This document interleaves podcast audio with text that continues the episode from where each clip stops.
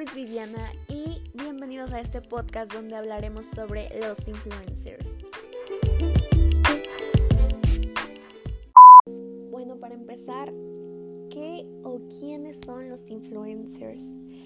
Los influencers son todas esas personas que nosotros seguimos en plataformas de comunicación, que estaneamos en redes sociales como Instagram, Twitter, Facebook, YouTube y la misma palabra lo dice, prácticamente son personas que influyen en nosotros, que tienen un cierto poder en el grupo de personas que los siguen, porque prácticamente nos convertimos en los lectores y espectadores de toda su vida, de todo lo que comparten, ya sean fotos, tweets o publicaciones de blogs, videoblogs, cualquier tipo de contenido digital porque prácticamente estas personas nos, nos, muestran su visión en particular de aquello que les apasiona, todo lo que les gusta hacer, y eso las vuelve expertas, capaces de marcar tendencias y generar cambios en los hábitos de consumo.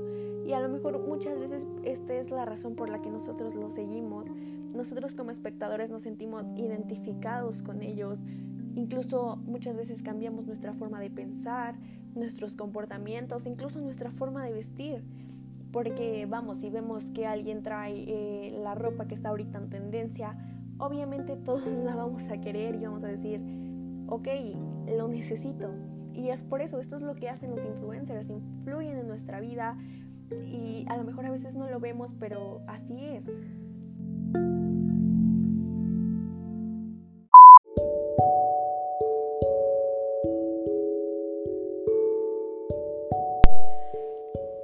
Y para nosotros, ¿qué es mejor como espectadores? ¿La cantidad o la calidad?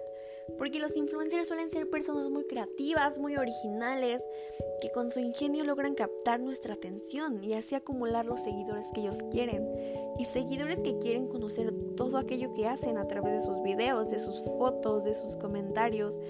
Captan nuestro interés porque nos muestran ideas originales que a lo mejor a nosotros nunca se nos hubieran ocurrido.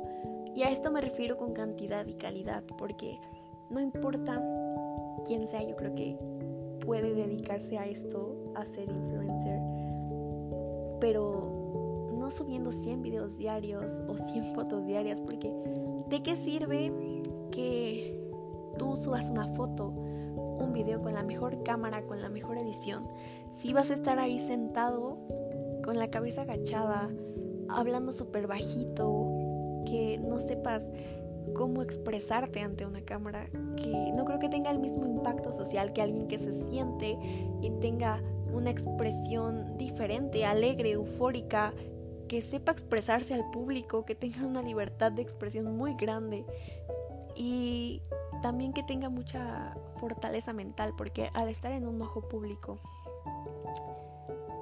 existen muchas críticas, muchas muchas polémicas, muchos problemas. Y eso puede dañar a la persona que, que está intentando comunicarles algo, que está queriendo compartirles un poco de su vida. Y a lo mejor a veces lo más sencillo es mucho mejor que, que todo.